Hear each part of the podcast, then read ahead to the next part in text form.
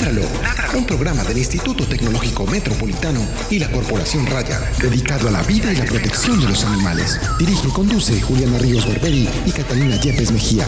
Escúchanos todos los jueves de 5 a 6 de la tarde. Ládralo, por un mañana animal libre de crueldad.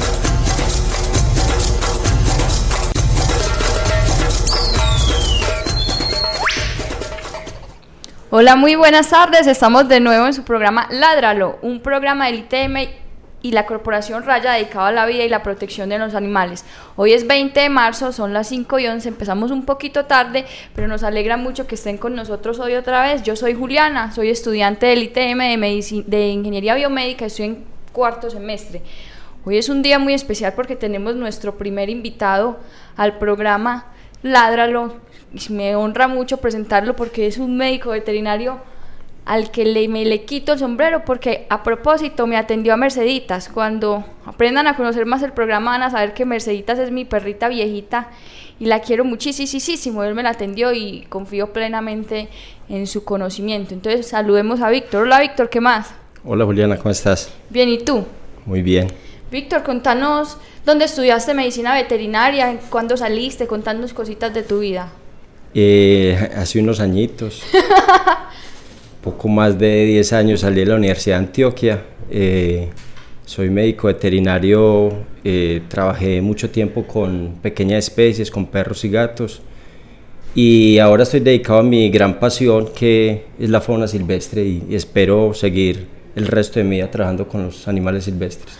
Víctor, pero usted además sabe mucho del tema de oncología en, en animales domésticos, sobre todo, supongo yo, sabe mucho sobre ese tema. Pues digamos que algo se aprendió cuando estuve trabajando pues varios años con, con, perros y gatos y aunque ahora no estoy pues como dedicado al tema de la oncología, pues me trajo demasiadas enseñanzas pues realmente los años que estuve trabajando y tratando de aprender y aportar un poco pues como en el tema que de hecho es un tema bastante olvidado en, en medicina, por lo menos en nuestro país. Todas las especializaciones en, en, el área de los animales están un poco olvidadas, ¿no le parece? Digamos que estuvieron olvidadas, ahora hace unos años la gente ha entendido un poco más el asunto de especializarse, como dicen vulgarmente, de no ser todero y de tratar de brindar mejores, digamos, servicios, pues a las personas y obviamente pues a los animales que son los que se benefician de eso. Bueno, el programa de hoy, en el programa de hoy vamos a salir de muchas dudas que yo sé que muchos tienen sobre las diferencias entre fauna silvestre, fauna doméstica y fauna exótica. Muchas veces las personas eh, no saben que es, una, es un animal exótico, entonces lo confunden con fauna silvestre. Entonces vamos a sacar de dudas y vamos a entender primero cuáles son esos conceptos y en la medida en que avancemos en los programas vamos a entender más de legislación sobre cada uno de estos grupos. Primero para empezar vamos a escuchar unas de las encuestas, dos de las encuestas que hice en la universidad sobre el tema. Vamos a ver qué piensa la gente, si están perdidos, Víctor nos dirá más tarde si están muy perdidos, si están bien, si estamos bien encaminados como en la cosa y vamos a empezar con la encuesta 1 de María Fernanda. Vamos a ver qué dice ella.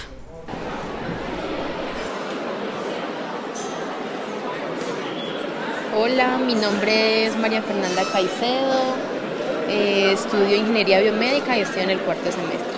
María Fernanda, cuéntanos para ti cuál es la diferencia entre fauna doméstica, fauna silvestre y fauna exótica. Bueno, primero pues cuando hablamos de fauna doméstica, no, pues nos pensamos en animales domésticos que podemos tener en nuestras casas, de los que podemos cuidar, que podemos interactuar con ellos. La fauna exótica son aquellos animales con los que el humano no ha tenido o no ha, no ha tenido, pues no ha podido interactuar con ellos porque ellos se adecuan a un ambiente y necesitan estar en ese ambiente. Por ejemplo, cuando hablamos de los reptiles, que son animales en los que ellos tienen que estar en su medio para poder sobrevivir y, el, y no podrían estar encerrados o domesticados como algunos animales sí. Silvestre. Y los silvestres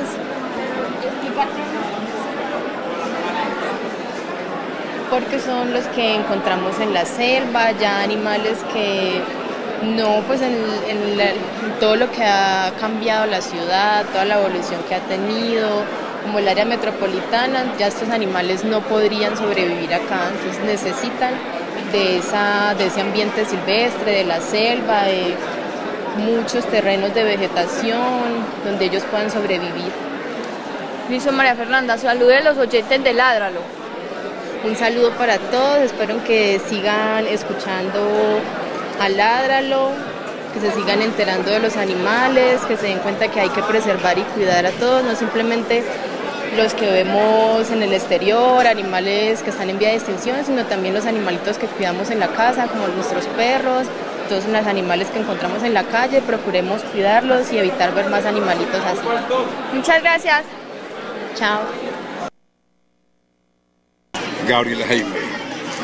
Fauna doméstica es con la que convivimos todo el tiempo. Fauna silvestre es la que la podemos llamar salvaje. Y fauna exótica es una fauna que no alcanzamos a describir por tanta belleza que, que posee. Gracias. Gusto.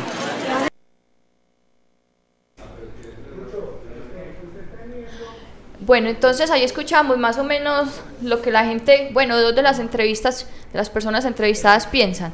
Pero Víctor, venga, si sea muy obvio, muy obvio, definamos quiénes pertenecemos al reino animal.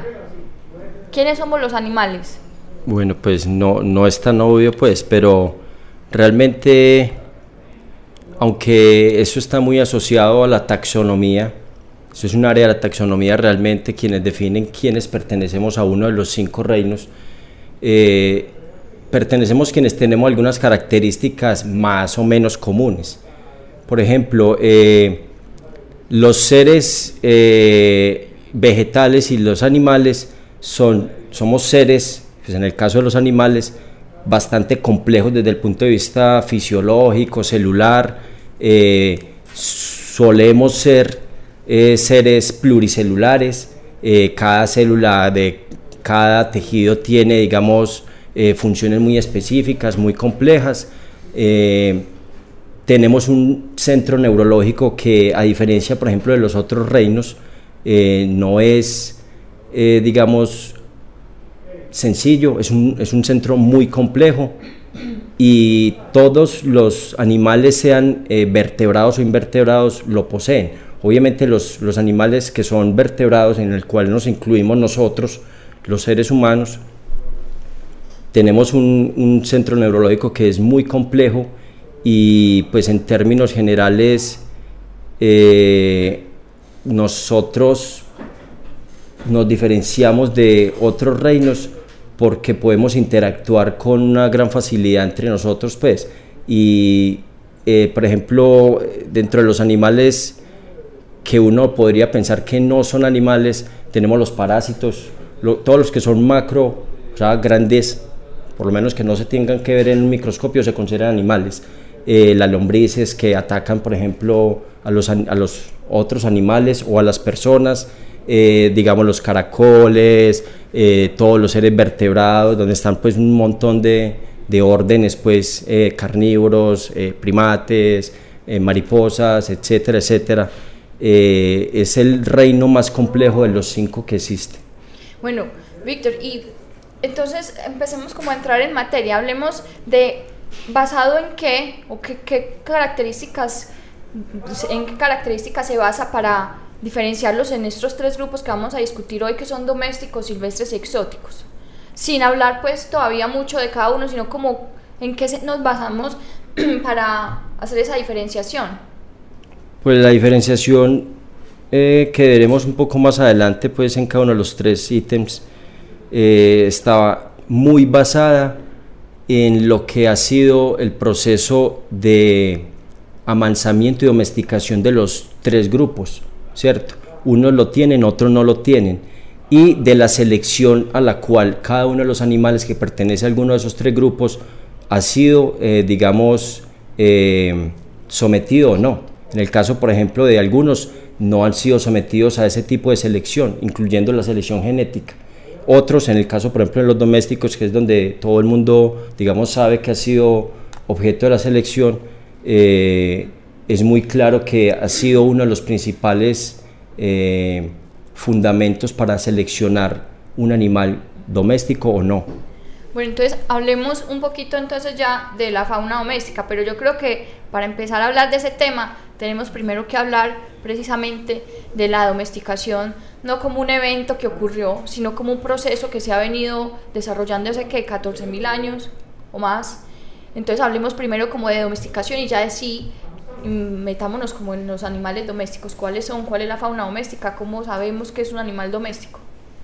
Bueno, el, proceso de domesticación, como lo, lo, dices tú, Juliana, es un proceso que es bastante antiguo, ¿cierto? Se, se, se cree que lleva entre 10 a 14 mil años y se sabe que los principales fósiles pertenecen a los perros, ¿cierto? Y algunos animales de abasto, básicamente lo que son ovejas, cabras y vacas. Eh, en el caso del gato se sabe que tiene, digamos, una domesticación un poco más nueva, alrededor de unos 3 a 4 mil años. Eh, el proceso de domesticación es un proceso que se cree pues que inició con el acercamiento o con el querer acercarse al ser humano a la naturaleza, ¿cierto? Y en parte también coincidió, según algunas teorías, con el establecimiento de los seres humanos en ciertas regiones del mundo. O sea, cuando se volvieron nómadas. Cuando se volvieron nómadas, aunque ya en algunos, digamos, eh, eventos de, digamos... ¿será? No, no, cuando, cuando éramos, perdón, sí, cuando, era, cuando el hombre se volvió sedentario es cuando se, se dieron, digamos, las mayores, eh, los mayores ejemplos de, de domesticación, sobre todo de animales de abasto. Ahí existen, digamos, varias cosas implicadas en la domesticación y es que el hombre eh, trató de sacar provecho de, digamos, desde la carne o la leche o el del pelaje de los animales y de alguna forma el amansamiento es parte del proceso de domesticación que pues, pues como lo decías tú, eso no ha acabado, todavía hay animales que se se dice pues que se están todavía domesticando y eh, eso implica un grado de tolerancia muy grande que tiene que existir del que va a ser domesticado por parte del hombre, porque de lo contrario, como sucede en los animales silvestres, eh, no se podría hablar de un proceso eh, bueno, Víctor, mm, ¿cuáles de los animales, hablemos de ejemplos de animales domésticos? Listo, los animales domésticos, pues ya como lo dije, eh, son los, digamos que hay dos grandes grupos de animales domésticos, los que llamamos animales de compañía y los que se llaman animales de abasto. Hablemos de los de abasto primero porque creo que los de compañía nos vamos a demorar otro poquito. Los animales de abasto son los que en términos generales le brindan al ser humano algún tipo de beneficio económico o alimenticio en términos muy, digamos, muy escuetos. Eh, son los animales que el hombre cría con regularidad, eh, los animales domésticos como, como tal eh, tienen una serie de condiciones o de condicionamientos más bien a los que han sido sometidos y en el caso de los de abasto pues son animales que se han logrado confinar, se ha logrado manejar, eh, digamos, desde el punto de vista de la selección genética, las mejores razas para producir uno u otro subproducto derivado de él y eh, pues incluye los llamados animales de granja, las aves, las gallinas, los pavos, eh, incluye las vacas, los caballos, incluye los cerdos, ¿cierto? Y muchas de esas líneas o razas pues que, que hacen parte de, ese, de esos grupos de animales. Bueno, eh, vámonos a un corte, vamos a escuchar nuestro primer corte musical del día una canción de rap que les traje hace un poquito de tiempo, es cortesía de mi gran amigo Fabián Vega, que está por allá en México. Saludes, Fabián.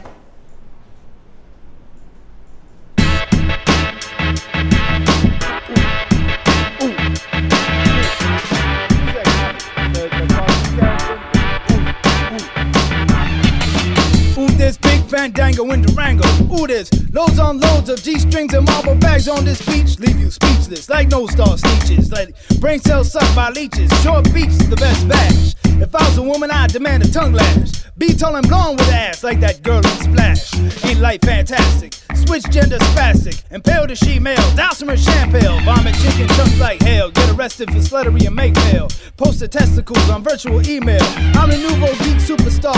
Super stealing in Manhattan. Your girl is catting. I strictly listen to Luscious Jackson. I worship the heights. Got you froze up like deer in headlights and purple nights like Heaven's Gate. Watch the world gyrate and fuck it. If there's a hole in the bucket, I plug it. If your fat body talking shit, then I'll slug it. Scared of your girl's clit, I'll suck it. She's thick from the bricks, I'll pluck it. I like rhyming like Mascus. My beats are like molasses. Sweet and slow like Jackie Onassis. With Alzheimer's, social climbers, flip on my diarrhea. MCs sound the same like onomatopoeias.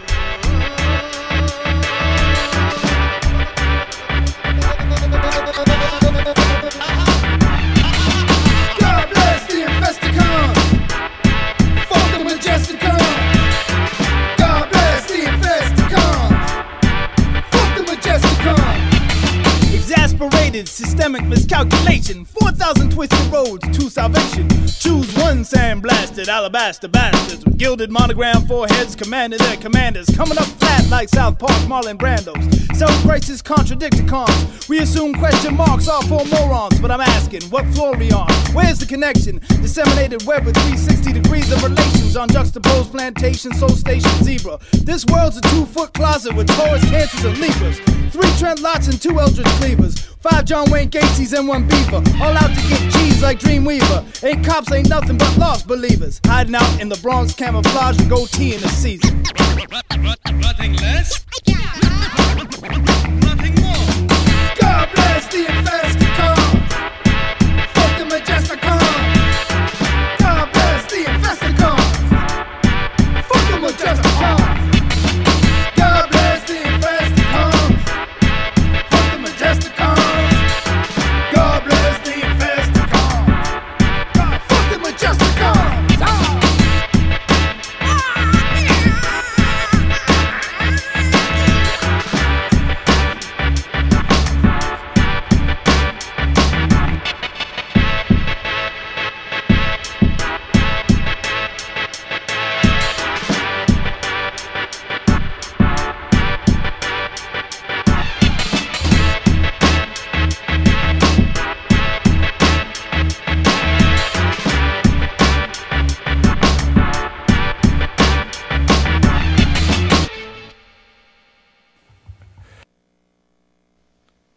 Chicos y chicas, oyentes de nuestro programa Ládralo, un programa entre el ITM y la Corporación Raya.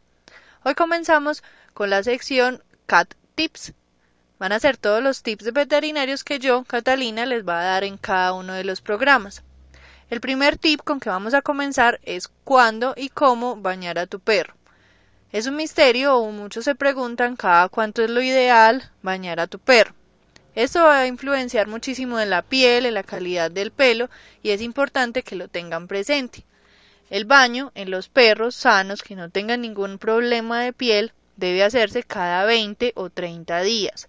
Si los hacen en un menor tiempo, es decir, cada 8 o 10 días como acostumbra algunas personas, la piel y el pelo pueden perder su grasa normal y se pueden resecar, pueden tener problemas de piel, pueden empezar con caspa o con mucha picazón porque pierden los aceites normales y la grasa normal que debe tener la calidad del pelo de ellos. ¿Cómo se debe bañar? El baño debe ser con un jabón neutro, no, no jabones que contengan muchos aromatizantes o colorantes, más bien jabones neutros y debe enjuagarse muy bien. No deben de dejar en ningún momento restos de jabón porque eso también puede generar una mayor cantidad de caspa o una caída del pelo. Previo al baño deben de cepillarlo para eliminar el pelo que tenga incrustado, que sea pelo ya muerto y que no sea liberado, entonces para liberarlo de ese pelo antes del baño. Deben de limpiar muy bien sus orejas en la parte interna y en la parte externa y tapar con un algodoncito lo pueden impregnar con un poco de vaselina para que haya una mayor adherencia y permanezcan dentro de los oídos y no entre agua en el proceso del baño. Esto va a evitar que crezcan hongos y bacterias en un lugar que es muy caliente, que son las orejas, y que fácilmente pueden crecer allí y generar una otitis. Entonces vamos a prevenir esto con los algodoncitos que les vamos a poner previo al baño. Deben de limpiar también sus dientes.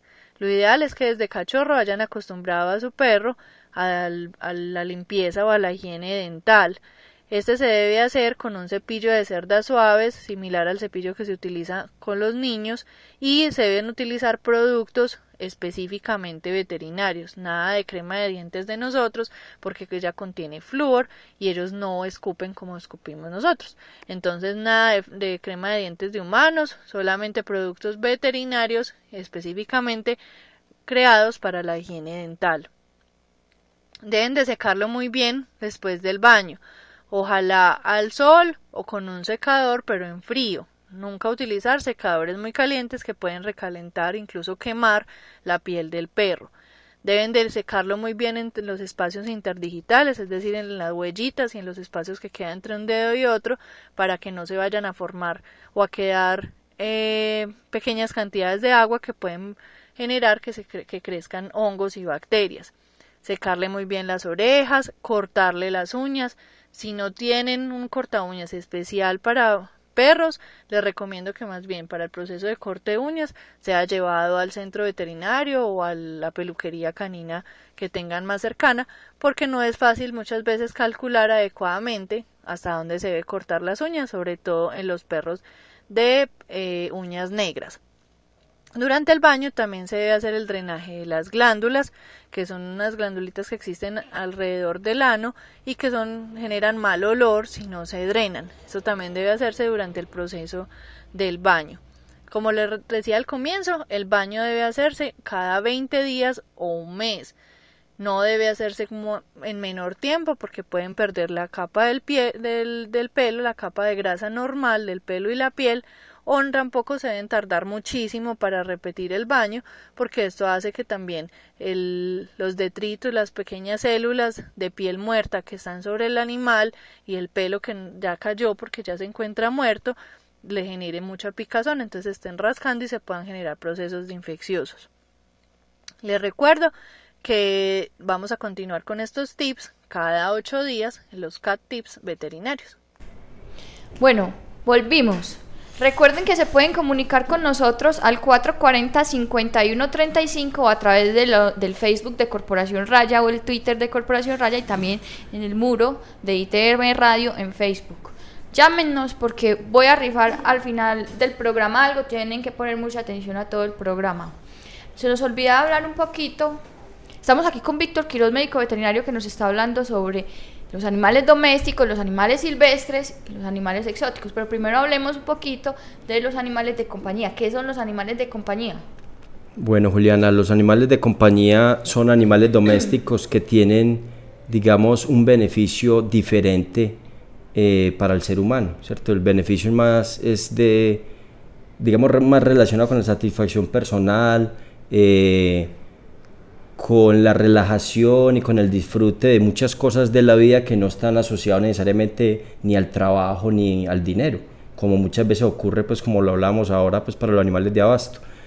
Los más importantes, digamos los más famosos son el perro y el gato, pero existen varias aves eh, que se consideran animales de compañía, como los pericos australianos, eh, se considera también que los Fischer eh, lo son, las cacatúas.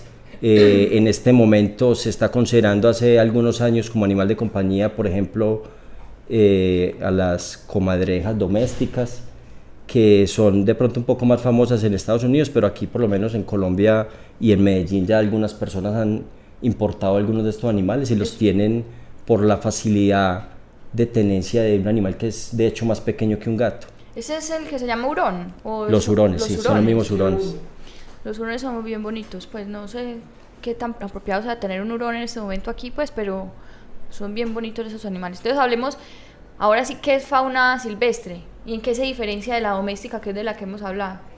Bueno, eh, la silvestre es la fauna que no ha sido, son los animales pues que no han sido objeto de domesticación, no han sido objeto pues de eh, cría ni de levante ni de selección genética regular y que no dependen por lo tanto para sobrevivir en su medio natural del ser humano, a diferencia de lo que sucede con los animales domésticos, independientemente si son de abasto o son mascotas.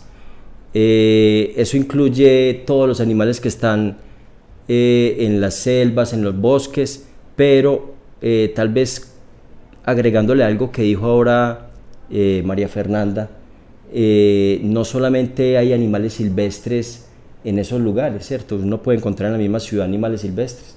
Los murciélagos en la ciudad, las aves son, digamos, los principales animales silvestres, las ardillas, las arigüeyas, pero no porque estén en la ciudad dejan de ser silvestres.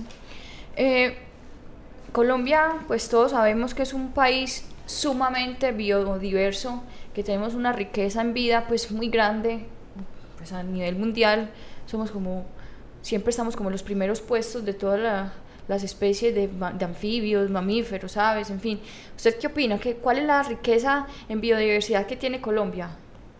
Pues es considerado una de las más grandes, es considerado el segundo país más biodiverso del mundo después de Brasil, aunque por área realmente es el país más diverso del mundo, porque pues Brasil tiene más especies de, de flora y fauna pero Brasil es alrededor de 7, 8 veces más grande que Colombia, entonces por área realmente Colombia es el país más biodiverso del mundo.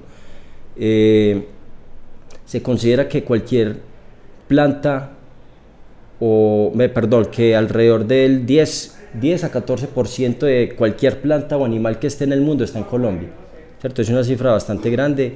Eh, digamos que las cifras de esa biodiversidad son muy importantes para el país. Somos el país más rico en aves. Ya pasamos las 1900 especies en diciembre pasado. Eh, somos el país, eh, digamos, el segundo país más rico en plantas vasculares, en anfibios también. Eh, somos como el quinto o sexto en, en mamíferos. Y pues en general la riqueza del país está muy asociada precisamente a la ubicación en esa franja tropical ecuatorial donde están ubicados casi todos los países biodiversos del mundo. Porque si somos tan ricos en biodiversidad, tenemos un, como un valor por ella o un amor o, un cuidado por ella tan, tan bajo. Es que no, no, así como, así como tenemos una gran riqueza en biodiversidad, también tenemos una gran mafia de tráfico de fauna silvestre.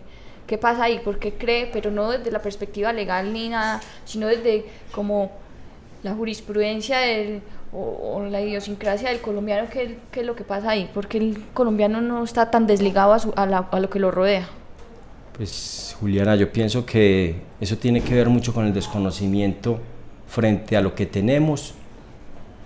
No es un fenómeno que sea único acá, ¿cierto? En casi todos los países tropicales eh, existe ese fenómeno y el respeto a la naturaleza, ¿cierto? De todas formas, eh, no es que no se pueda usar la fauna y la flora de un país, lo que pasa es que eh, nosotros hacemos parte, como todos los países biodiversos, de la mayoría de países que son o pobres o que están, digamos, en vías de desarrollo y si a eso se le suma pues esos dos temas que son la, falta de conciencia, el respeto y el conocimiento eh, que se pueda tener por parte de cualquier persona normal, no, no me refiero a biólogos o estudiosos de la fauna y la flora, pues eso hace que a la gente no le importa si una especie esté o no en peligro de extinción, si para ganarse un peso, digamos, no importa que la trafique.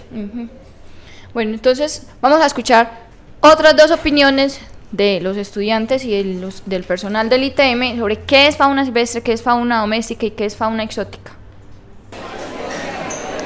Hola, mi nombre es Juliana Gómez, estudio ingeniería biomédica. Eh, para mí la fauna silvestre son los animales que se encuentran en la selva. La fauna exótica son los animales que están son los animales que están en cautiverio, pero aún así siguen siendo fauna silvestre. Y los animales domésticos son los que están permitidos tenerlos eh, en casa, como los perros, los gatos. Gracias, Juli. De nada. Enrique Hidalgo, coordinador de presupuesto participativo en el ITM. Don Edgar, diga, cuéntenos a los oyentes de Ládralo, para usted qué es fauna doméstica, fauna silvestre y fauna exótica, ¿qué es la diferencia? Fauna doméstica son aquellos animales que pueden ser domésticos en la casa, como el caso de perros, gatos y algunas otras aves y a veces peces que tenemos como cría doméstica en la casa. Fauna silvestre es aquella que se encuentra en los hábitats naturales como páramos, montes y todos estos otros lugares donde los animales se crían en una, en una, forma silvestre.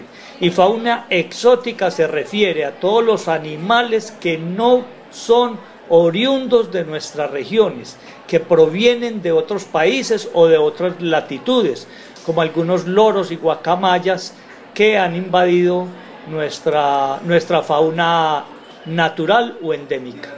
Muchas gracias, don Edgar. Con todo gusto. Bueno, ahí teníamos otras dos opiniones. Recuerden que pueden llamarnos si tienen preguntas, comentarios, sugerencias al 440-5135 o escribirnos a través del muro de la Corporación Raya en Facebook o en Twitter, arroba Corporación Raya. Eh, ¿Usted cómo ve las encuestas? ¿Muy perdidos, Víctor, o, o, más o menos pues como encaminados en alguna cosa? Pues algunas respuestas están muy bien encaminadas, otras a veces, digamos, confunden un poco los conceptos pues que, que existen. Porque las personas no tienen muy claro realmente qué diferencia hay entre, entre un tipo y otro de fauna. Entonces hablemos ya como para concluir con este tema de los tres grupos. ¿Qué es fauna exótica? Bueno, eh, parte, digamos, de la respuesta de Edgar eh, estaba muy, muy encaminada a lo que realmente se define como fauna exótica. ¿Cierto? La fauna exótica es, eh, es como todas las especies o el conjunto de animales que tienen su origen en un país diferente al cual, digamos, o en el cual están en el momento en el que se quiere mirar qué tipo de animal es. Me explico si en este momento nosotros tenemos eh, un elefante, vamos a hablar, digamos, la mayor parte de los animales que hay en los zoológicos suelen ser fauna exótica, aunque también tienen animales eh, silvestres del propio país, ¿cierto? La diferencia, digamos, radica básicamente en que la fauna exótica no pertenece a la región en donde está el animal en ese momento, ¿cierto? Si yo estoy en este momento eh, en África, y estoy viendo un león, el león es fauna silvestre allá.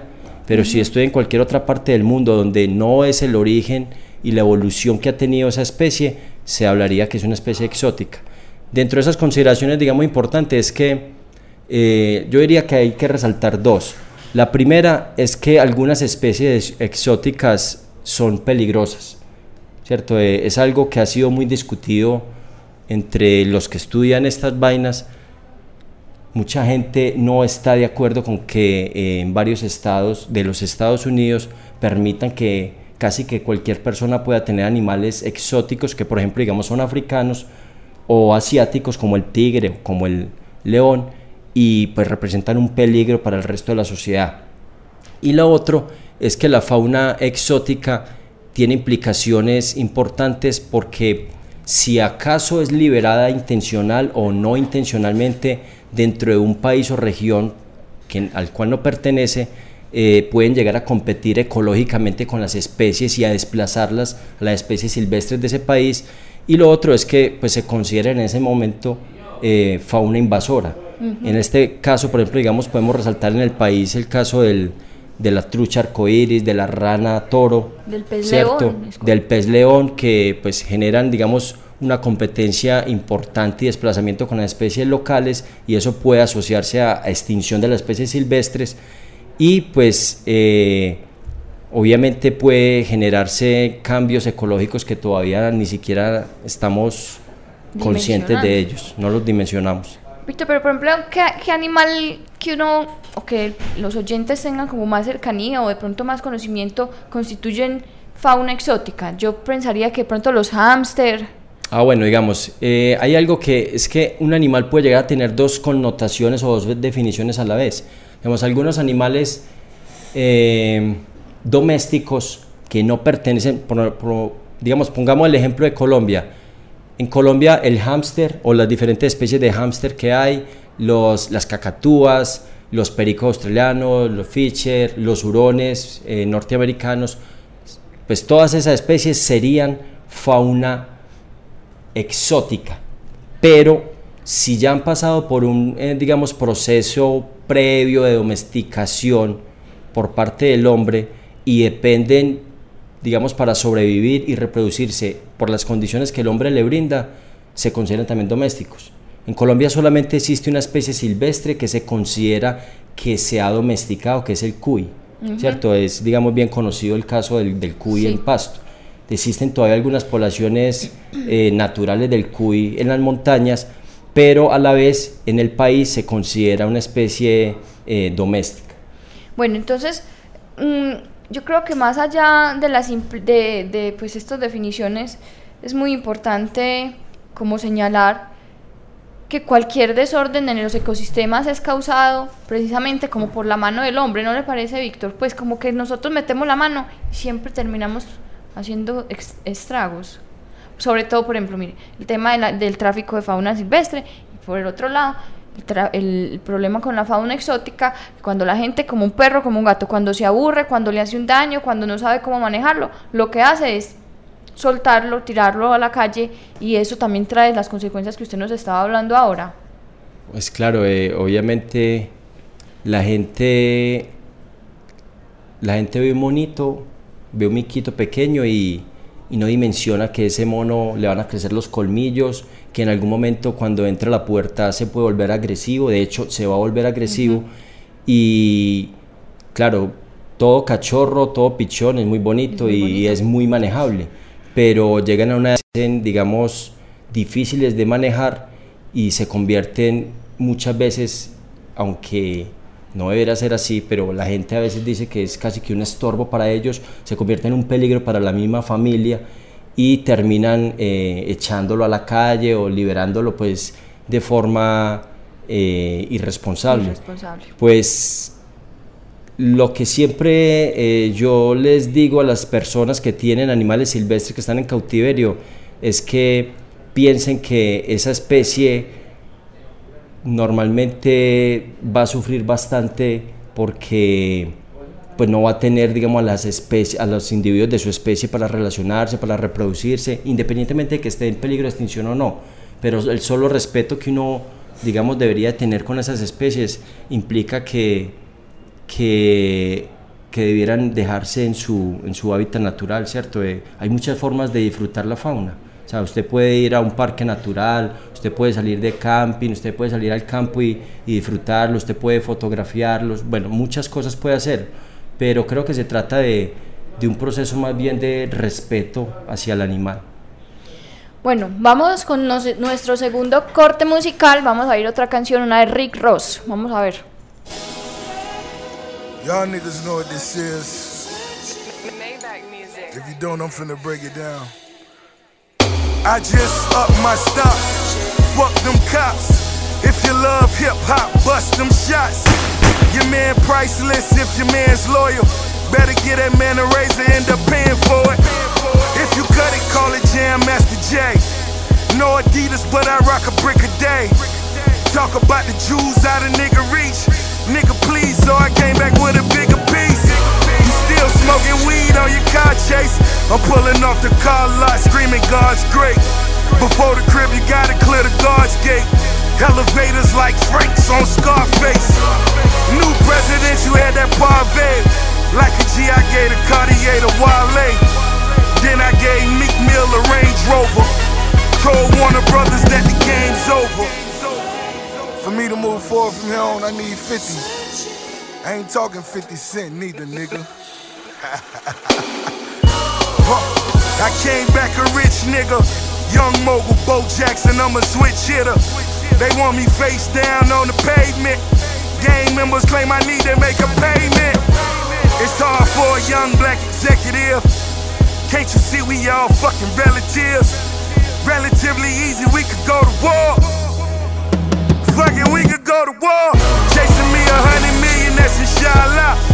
Fresh about the fair system, welcome home, Jabba. I watch him pray five times a day, nigga. same one that used to move the yay, nigga. AK's in his heyday, nigga. Benz coupe, wood frames, low fade, nigga. Got the Cubans, got the boats, got the souls, nigga. Cocaine worth much more than gold, nigga. So what's your goals, nigga? All my shit went gold, nigga. Huh. I remember smoking mid-grade till I went and got my shit straight. I'm spitting like this bitch a mixtape till they seen the ghost with the template. Sitting in the trap, blowing thick smoke. Trafficking my dope with a thick coat. Feds tore apart the squad, nigga. That's why I had to play my part, nigga. That wasn't me, it was a job, nigga. It gets deeper, that was just the start, nigga. Screaming in my sleep, I know the Lord hear me. Death to you fuck boys on my fourth Bentley. Whoa. Gangsta nigga. Whoa. Rich is gangsta nigga. This is gangsta nigga. Yeah. Rich is gangsta nigga. You know where we came from? Look where we at.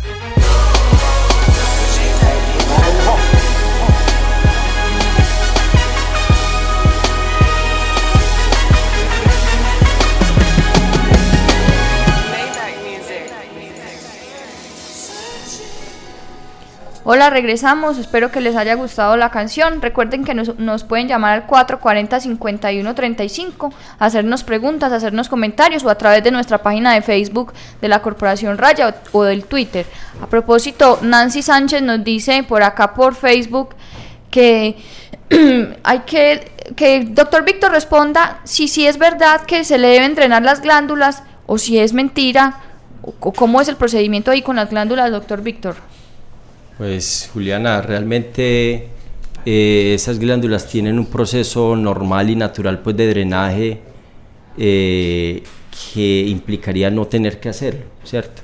Lo que pasa es que hay ciertas razas que pueden llegar a acumular eh, más secreción y pues esas glándulas generan parte del olor que la gente vulgarmente llama achanda, que es un olor natural con el que ellos se reconocen y algunas enfermedades pueden implicar una obstrucción de esas glándulas y como parte del proceso terapéutico puede a veces, digamos, indicarse la- el drenaje de las mismas, pero no es absolutamente necesario drenarlas como tal.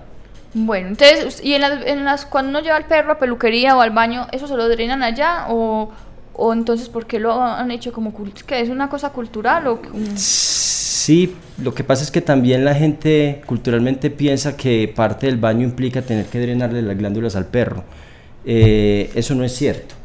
Yo creo que si a la gente le entregan su perro sin haberle drenado las glándulas, lo más probable es que ni siquiera se dé cuenta. Y le pueden decir, mire, se las drenamos y no, no se dan cuenta.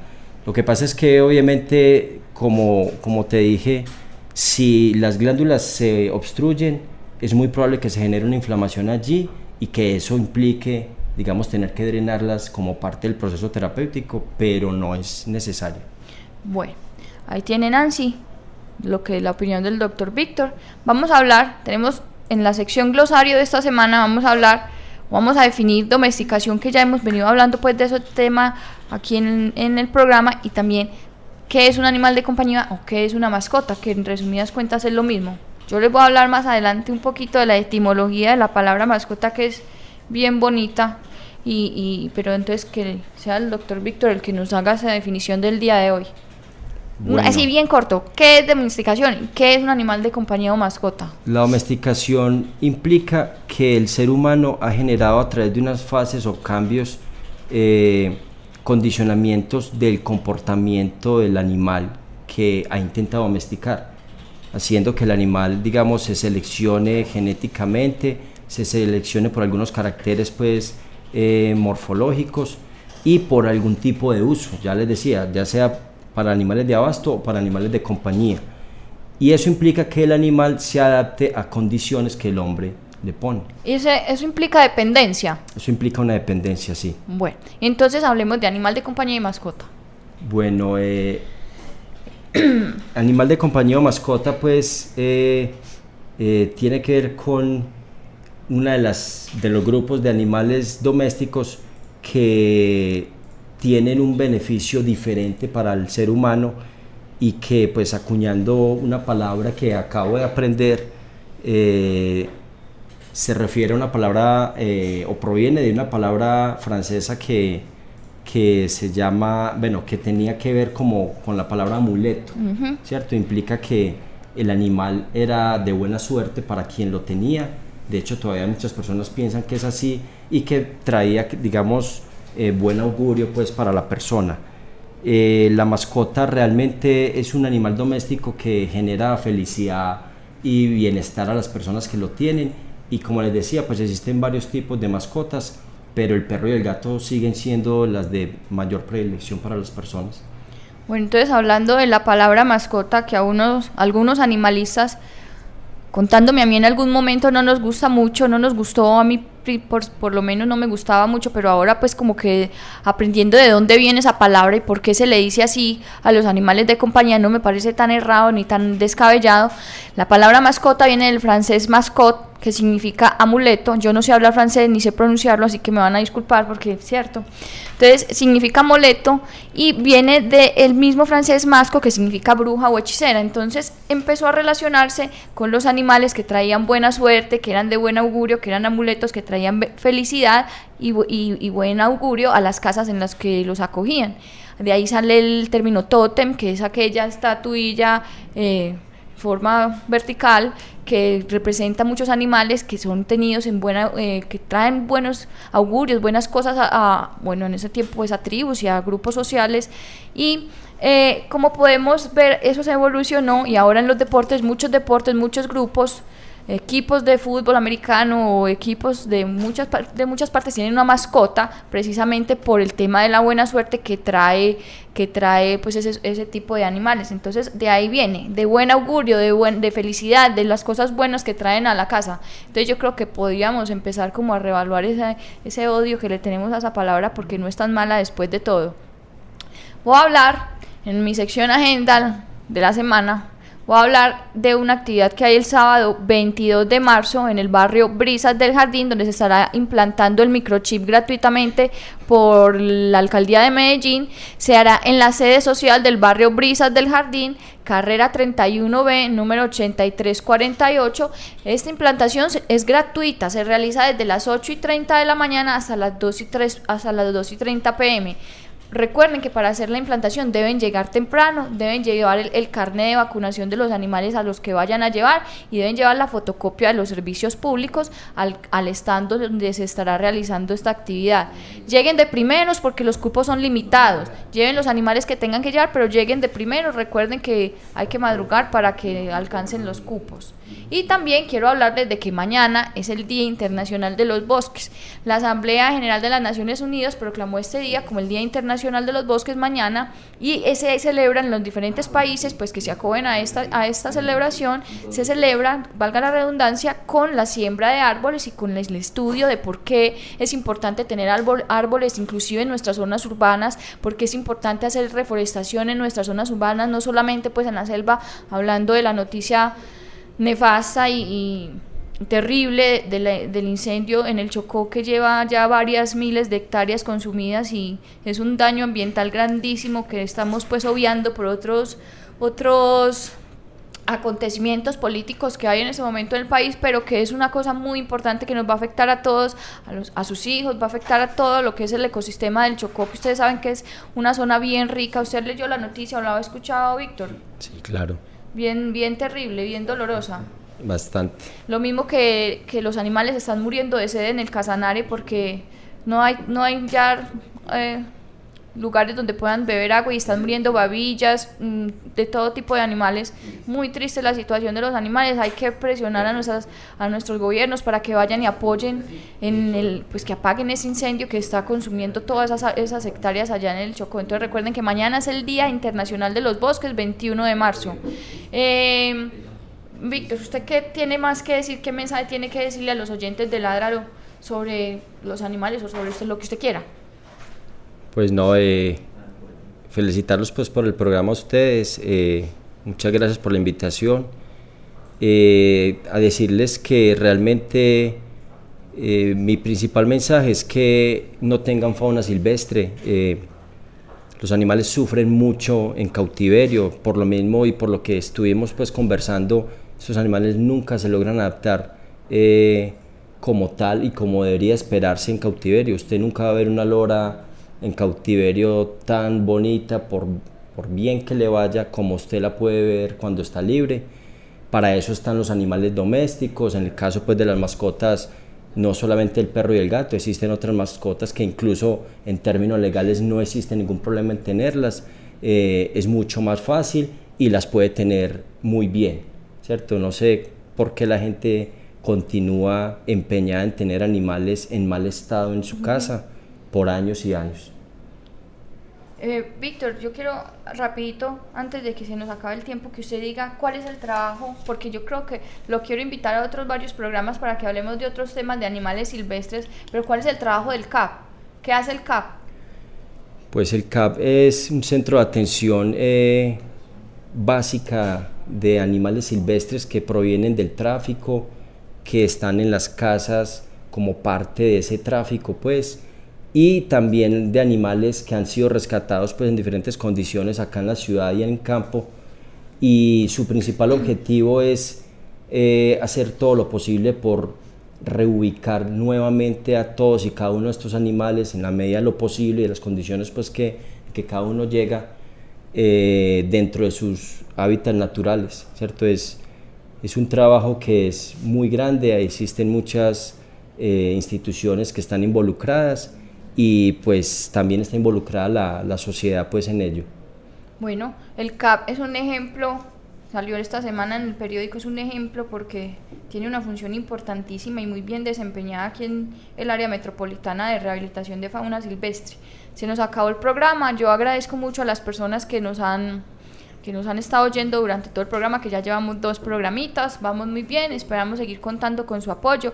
Recuerden que nos pueden llamar, pueden escribirnos a Facebook, decirnos qué temas les gustaría que tocáramos aquí en el, en el programa. Recuerden que este es un espacio que es para todos, todos los que queremos los animales podemos aprender muchas cosas en este programa, podemos entre todos construir una ciudad amigable con ellos, que los quiera, que los respete, que los valore y que no haya más crueldad acá.